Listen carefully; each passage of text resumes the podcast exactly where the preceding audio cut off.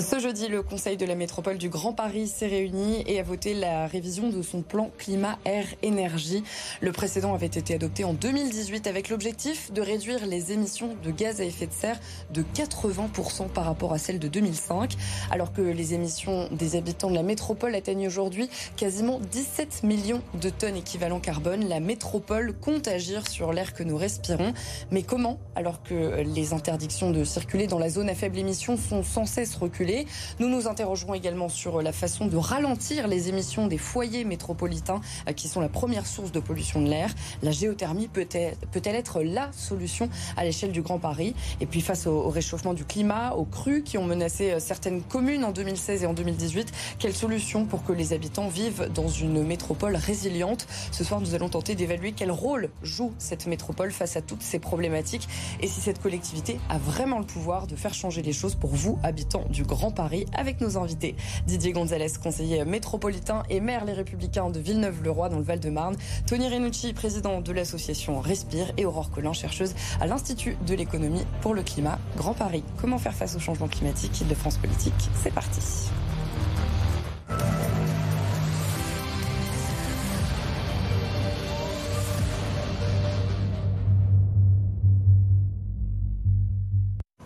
Et bonsoir à tous les trois. Merci beaucoup d'être sur ce plateau. Je voulais commencer par une question sur le bruit parce que euh, Bruit Paris a publié une étude ce jeudi qui montre euh, que cette euh, exposition au bruit, la pollution sonore augmente aux confins de la métropole alors que en centre-ville, elle, a tendance à diminuer. Votre, votre réaction, pardon, Didier Gonzalez? Oui, alors justement, aujourd'hui même, et vous avez raison parce que c'est l'actualité, euh, nous avons les parutions des cartes de bruit.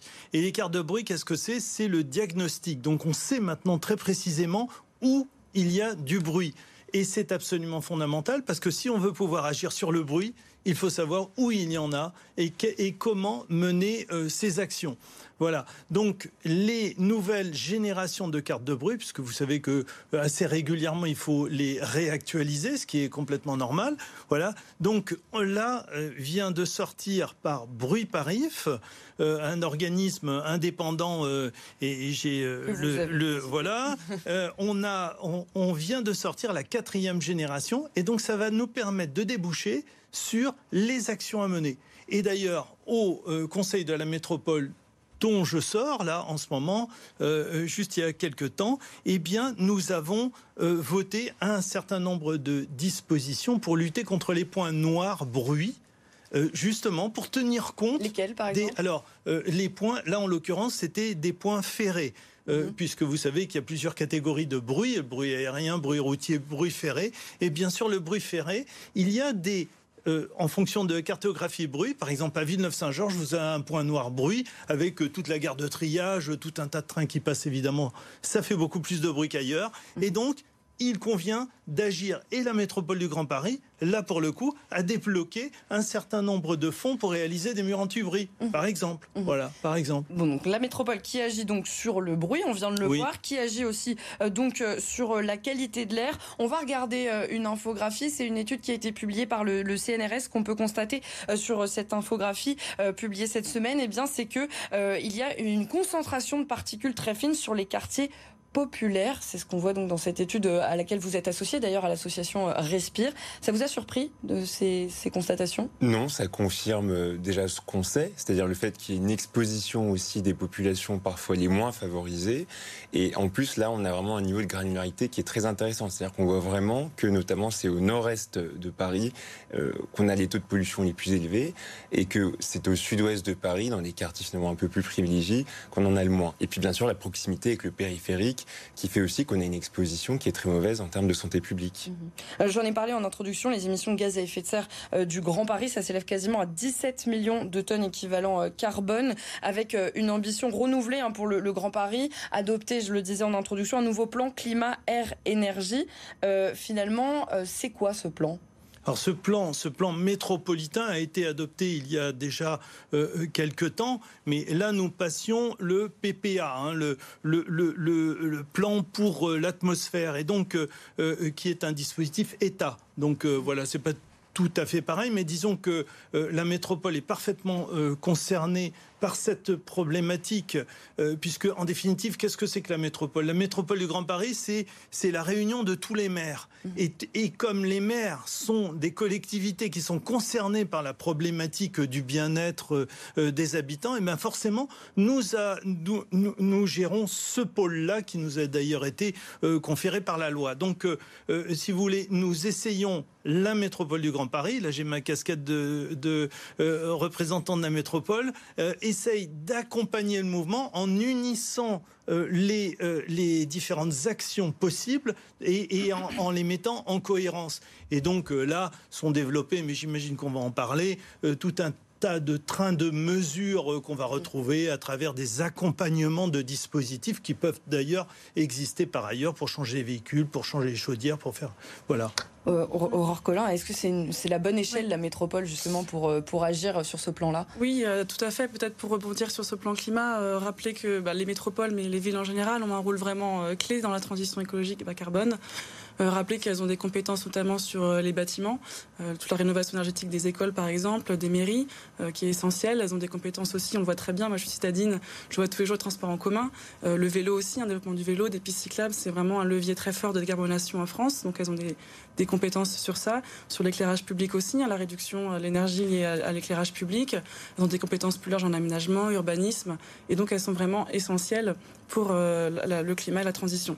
Rappelez aussi hein, que les objectifs sont fixés au niveau de l'État, pardon, et l'Union européenne, mhm. mais que la mise en œuvre, elle est très locale et elle passe par les, villes, les métropoles. Et donc c'est vraiment euh, un maillon essentiel pour justement réussir la transition bas carbone en France. Ce nouveau plan euh, climat euh, air énergie, il prévoit notamment eh bien que on atteigne les objectifs au départ prévus pour 2050 dès 2030. Ça va vite finalement?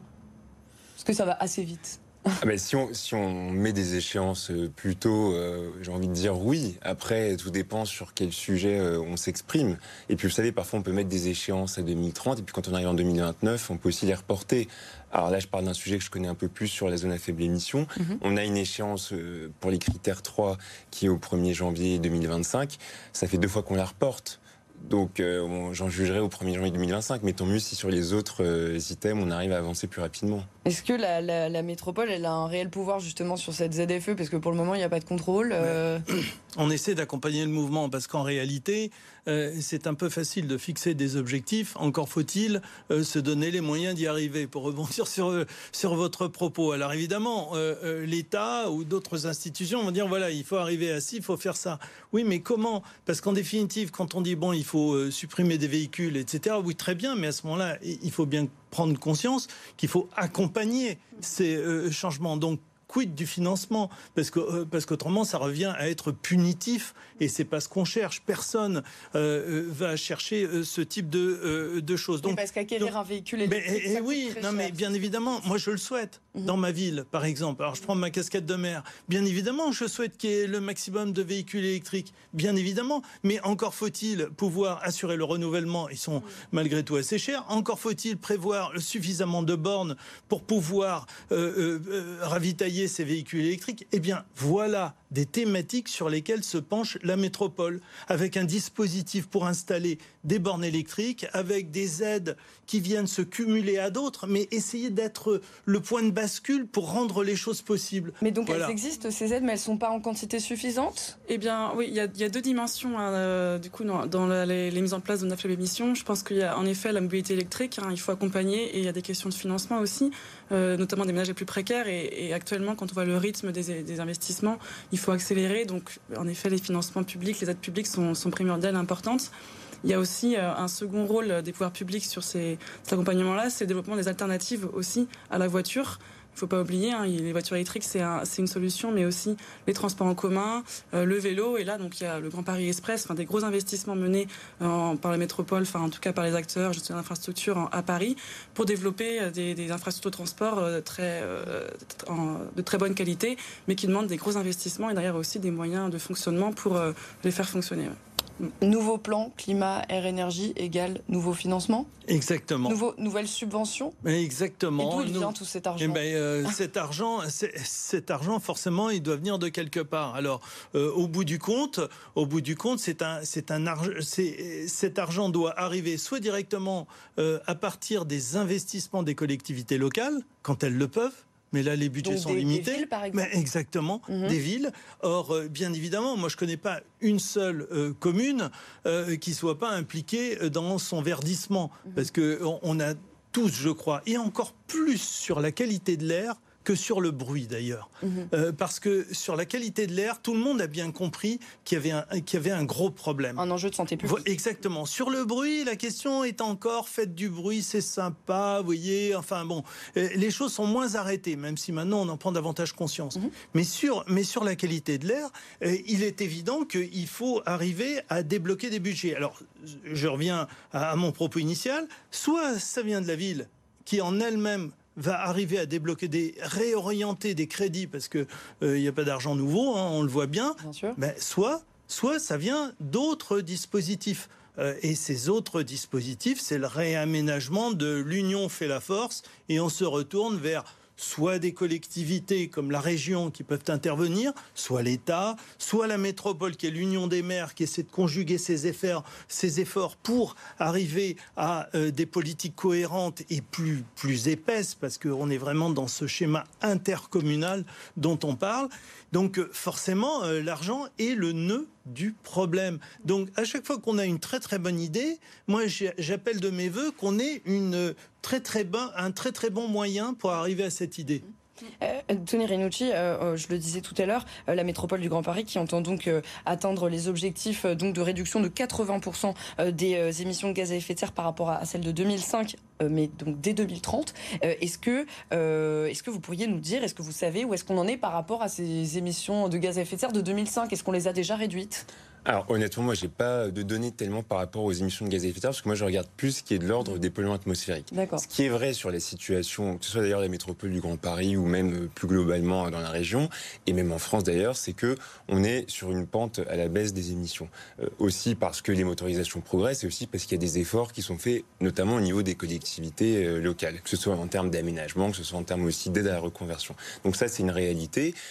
Pour autant, la situation reste encore mauvaise parce que les niveaux de pollution restent encore euh, trop élevés, les niveaux d'émissions restent encore aussi trop élevés par rapport à des référentiels qu'on a, nous, notamment euh, sur ce qu'on appelle les recommandations de l'OMS. De l'Organisation mondiale de la santé. On peut encore faire mieux. Et je pense que d'ailleurs, il y a un sujet intéressant, c'est comment est-ce qu'on peut faire mieux dans un contexte aussi que j'entends, que vous dites euh, budgétaire aussi un peu contraint, en termes aussi d'acceptabilité sociale. Et il y a des choses qui sont d'ailleurs intéressantes que j'ai vues par rapport à la métropole, parce que nous, on a beaucoup travaillé sur les ZFE, j'ai encore un petit peu, mais il y a ce sujet aussi des véhicules et du poids des véhicules. Nous, on milite aussi pour qu'on révise les vignettes critères en prenant plus en compte la masse du véhicule, parce que ça a un impact sur la qualité de l'air, mais aussi un impact sur les émissions de CO2.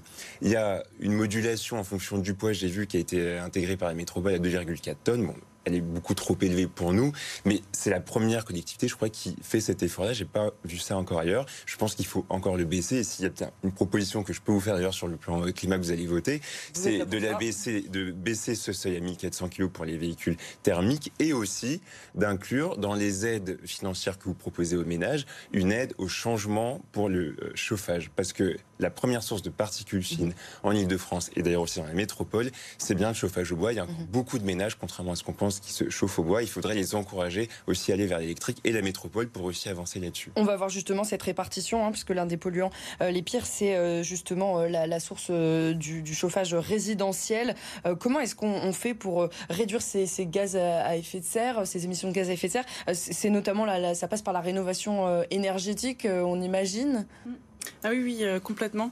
Euh, c'est un énorme levier euh, de, réduction de gaz à effet de serre, la rénovation énergétique des bâtiments. Donc, les bâtiments publics de la collectivité, on l'a évoqué, hein, les, écoles, les, mairies, les gymnases, mais il y a aussi l'ensemble des logements à rénover. Donc là, il y a un effort conséquent à faire.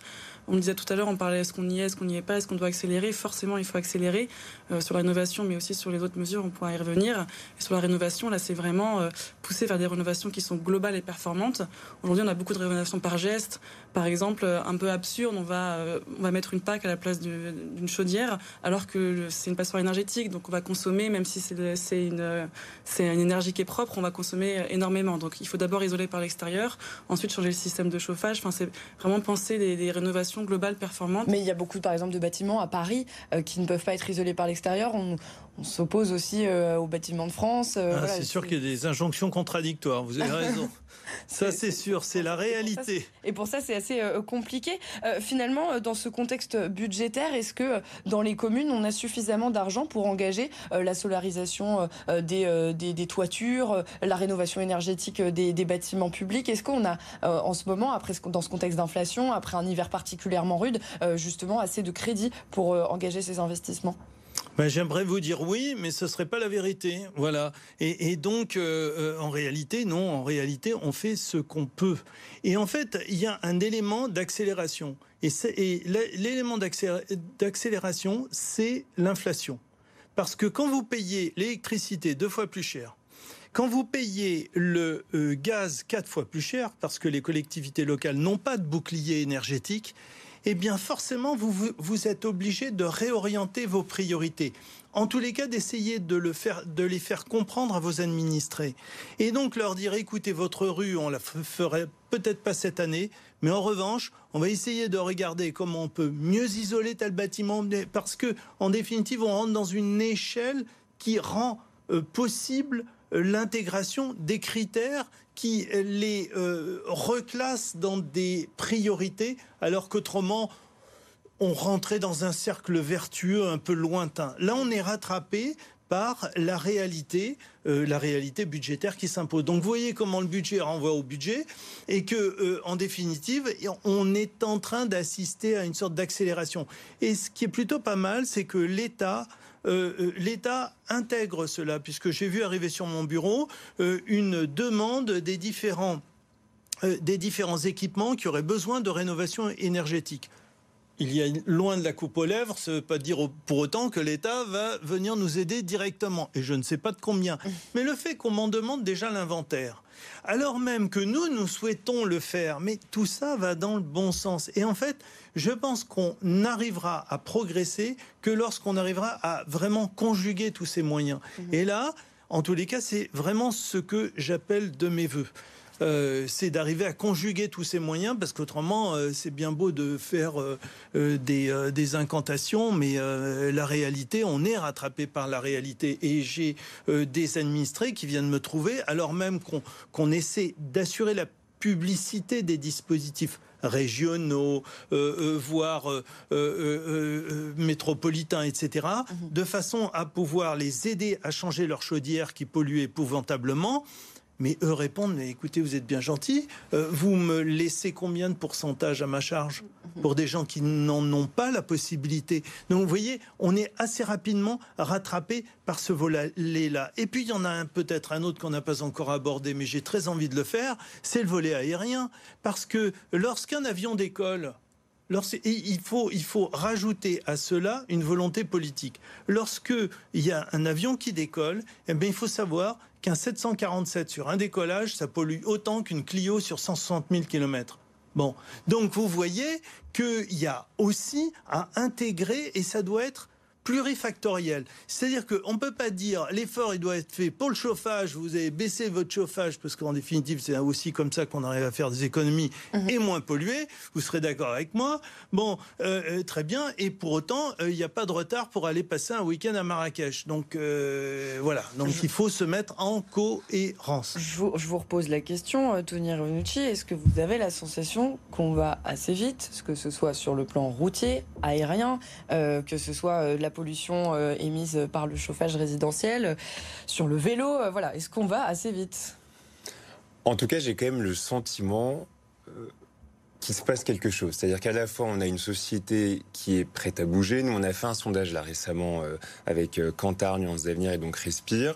Et on voit que, par exemple, d'ailleurs, au niveau de l'agglomération parisienne, on a un habitant sur deux qui est inquiets, enfin, qui pensent en tout cas que la situation est mauvaise. Il y en a 7 sur 10 qui sont inquiets vraiment des conséquences sanitaires de cette pollution. Donc la société, quand même, euh, il y a une vraie prise de conscience. Et à côté, on voit une réponse politique qui, je trouve, prend beaucoup plus en compte ces enjeux-là. Et pour le coup, la métropole propose en plus des choses intéressantes, même si, bien sûr, on trouve toujours que ça va pas assez vite parce qu'on reste aussi une association euh, environnementale.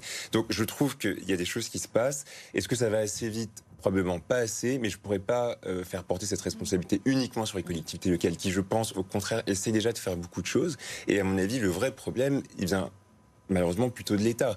Si le cap n'est pas clair, si on ne donne pas un cap clair euh, en termes de stratégie à la fois à la population et aux collectivités, on ne peut pas demander ensuite aux autres de l'assumer seul. votre point de vue. bien sûr, vous parliez. Bien sûr. souvent, souvent ici, les collectivités partagent ce, ce, point de vue. Bien hein. sûr. contre l'État ici. Hein. Une, euh, quelques chiffres pour, euh, pour donner un petit peu à voir l'ampleur de la marche à franchir pour les collectivités. Donc, certainement, les collectivités font énormément. et forcément, on a évalué le besoin d'investissement des collectivités pour le climat. Et en fait, aujourd'hui, ils investissent entre 6 milliards d'euros et 6,5 milliards d'euros pour le climat, donc euh, rénovation, bâtiment, euh, transport. Et l'effort qui leur est demandé, c'est de doubler ces investissements-là. Donc atteindre 12 milliards d'euros par an d'investissement sur l'ensemble des collectivités, donc euh, villes, communes, régions, départements. Ça veut dire pour une ville que 1 euro sur 5, en gros, est dédié à l'investissement climat. C'est pas, c'est pas inatteignable, mais c'est par rapport à aujourd'hui, c'est doubler l'effort actuel. Donc oui, il y a des choses qui sont faites, mais quand même. Aujourd'hui, on a 1 euro sur 10, c'est ça 1 euro en gros, ce serait ça. Euh, exactement. Si on prend le, proxy. Et donc, il faut, faut, doubler, euh, faut quand même doubler l'investissement et, et, accélérer parce qu'on a des objectifs qui sont aussi très ambitieux derrière. Eh mais il y, y, a des solutions hein, qui existent. On, on, le voyait, on va peut-être le voir avec euh, la, géothermie. Il y a un potentiel géothermique en, en Ile-de-France qui pourrait couvrir quasiment deux tiers de la consommation résidentielle de. alors, on a pris l'année 2019, c'était l'année de référence. Euh, euh, donc euh, du Grand Paris. Donc finalement, cette, cette, possibilité de la géothermie, est-ce qu'on on, l'étudie déjà? Est-ce que c'est mis en place dans certaines communes? Ah oui, oui, non, mais bien sûr, bien sûr, la géothermie existe déjà. Et vous, avez, vous avez des collectivités. Ah oui, mais bien sûr. Mais bien sûr, mais bien sûr, sauf que, sauf que là encore, juste à côté de ma commune, on a réalisé un puits. Mmh. Donc moi je me suis dit c'est extraordinaire, euh, on va pouvoir en bénéficier. Et puis très rapidement on m'a expliqué que euh, à partir d'un seul puits on pouvait pas arroser tout le monde et que euh, fallait réintroduire etc. Moi qui n'y connaissais strictement rien en géothermie, donc voilà on m'a fait mon éducation et il s'avère qu'en définitive il faudra en réaliser plusieurs. Bon et donc là encore on est obligé de rentrer dans une programmation, une programmation qui peut, qui doit obligatoirement dépasser l'échelle de la commune, et on revient à celui de la métropole pour faire cohérence, parce que chacun n'a pas, planté un Derrick euh, comme au Texas, chacun le sien. Hein. Euh, il faut faire des choses euh, cohérentes. Et donc là encore, sur la base de planification, on donne de la cohérence et on y revient. Quid du financement? Parce que c'est pas à l'échelle d'une ville que de s'offrir un puits de géothermie. Mhm. Vous voyez ce que je veux dire? Enfin, c'est quelque chose de très très séduisant. Ça donne énormément envie surtout en plus, et je le redis, en période d'inflation où vous voyez ce que vous payez, et vous seriez quand même drôlement intéressant. Ça permet de réaliser des économies. bien évidemment. Mhm. Euh, l'une des compétences de, la métropole aussi, hein, c'est d'être résiliente face à ce réchauffement euh, climatique. Il y a la taxe GEMAPI notamment. Euh, elle est, elle n'est pas très élevée hein, pour les habitants du Grand Paris. Elle équivaut à 75 centimes par habitant. Elle nous, on la paye depuis janvier 2019. Est-ce que ça a des réels effets justement cette taxe GEMAPI? Est-ce qu'elle, est-ce qu'elle sert vraiment à la résilience de la métropole? Alors moi, c'est, ben, moi, je veux bien répondre à cette question. Vous qui avez été concerné justement eh ben, par bien sûr, mais voilà, dans votre question, il y a la réponse. Parce que, bien évidemment, à quel moment la GEMAPI prend tout son sens? Ben, Malheureusement, lorsque vous avez un fleuve qui déborde. Parce que c'est ça la réalité. Et donc, et donc la GEMAPI sert à quoi? Sert à faire de la prévention. Donc, euh, euh, donc, c'est la raison pour laquelle la taxe n'est pas très élevée, parce qu'il y a une question d'acceptabilité. C'était évoqué euh, tout à l'heure. Mhm. là aussi, on ne peut pas surtaxer, même s'il y aurait un besoin urgent, parce que pendant des années et des années, il n'a rien été fait en matière d'inondation. Vous voyez, on subissait, et en fin de compte, grâce à Dieu, d'ailleurs, on n'a pas eu la, la, la, centenale qu'on nous, qu'on nous prédit assez régulièrement, qui provoque le niveau de 1910 qui serait absolument épouvantable. Et alors donc, on essaie de travailler à la métropole. C'est une charge qui est très ingrate à la métropole d'ailleurs, parce que je vous assure que réaliser des travaux alors même que on n'a pas une lisibilité immédiate. Vous savez comment sont les gens maintenant. Hein. ils veulent voir tout de suite euh, l'effet de leurs investissements. Bah, ils vont le voir Il y a un exercice qui est organisé. Eh ben ouais, mais l'exercice, il n'est pas grand public. Ah, Et ah. donc, qu'est-ce qu'on va réaliser? Vous voulez que je développe ce qu'on réalise dans le cadre de la GMAPI Eh bien, dans le cadre de, la GMAPI, on fait des réservoirs d'eau en amont. Mhm. En amont des villes qui sont exposées euh, euh, au fleuve. Et notamment, là, en l'occurrence, on va aller stocker de l'eau dans les campagnes en amont, en amont euh, de la Seine, en amont de la Marne, pour justement, plus il y aura d'eau stockée, en tous les cas stockable, mhm. c'est-à-dire on fait des zones tampons, si j'ose dire. Et, donc, on va, on va stocker de façon à voir réguler et ainsi permettre une, une évacuation plus lisse et limiter l'impact des inondations. J'en sais quelque chose parce que en 2016-2018, euh, j'ai été euh, assez lourdement euh, impacté sur Villeneuve-le-Roi par débordement de la Seine. Et je vous assure que les effets peuvent être franchement catastrophiques. Donc tout ceci, c'est du travail en amont. Mais pas seulement, il y a du travail de désimperméabilisation. Et si vous me branchez là-dessus, alors là, je suis intarissable. Pardon, intarissable, mais euh, voilà. C'est agir donc pour, euh, c'est agir donc en, amont hein, de, de, de, ce réchauffement climatique, de cette transition écologique. Mais c'est aussi réagir, euh, et ben on va dire euh, même après, c'est-à-dire qu'il va falloir être résilient. C'est ça. Et ça, c'est comment Est-ce que, euh, c'est suffisamment pris en compte Ce qui pourrait être complété sur les enjeux d'inondation, de, de crues, c'est aussi à Paris. Et je lisais encore un journal dans international sur un journaliste qui s'inquiétait de ce qu'on vivrait à Paris euh, dans 10 ans avec les chaleurs en fait et la canicule. Mhm. S'inquiétait un petit peu de ce qu'on pourrait vivre l'été à Paris. Et en fait, c'est aussi une question centrale. Et là, c'est pas c'est pas forcément faire euh, de la rénovation thermique sans penser confort d'été, c'est faire les deux en même temps. Et ça, c'est vraiment très important. L'adaptation au changement climatique, la résilience c'est des moyens particuliers qu'il faut dédier, les techniques, des solutions, mais c'est aussi euh, bien concevoir les projets de rénovation, euh, d'infrastructures pour qu'elles prennent en compte euh, l'adaptation au changement climatique. Donc là, on a par exemple un terme que j'ai entendu récemment dans le débat qui vient d'être employé de bouilloire thermique. Et c'est intéressant, c'est un petit peu, bah, il y a les passoires thermiques qu'on entend beaucoup aujourd'hui, mmh. il faut rénover, notamment à Paris, il y a beaucoup de passoires thermiques, mais attention de ne pas créer en rénovant des, bouilloires thermiques, c'est-à-dire mmh. des baies vitrées exposées plein sud, et donc des, écoles, hein, des crèches, des collectifs nous disent des fois, euh, l'été c'est insupportable parce qu'en fait il fait trop chaud. Donc c'est vrai que dans, voilà, dans, 10, 15, 20 ans, les canicules seront récurrentes, on aura plus de 40 degrés, 45 degrés à Paris.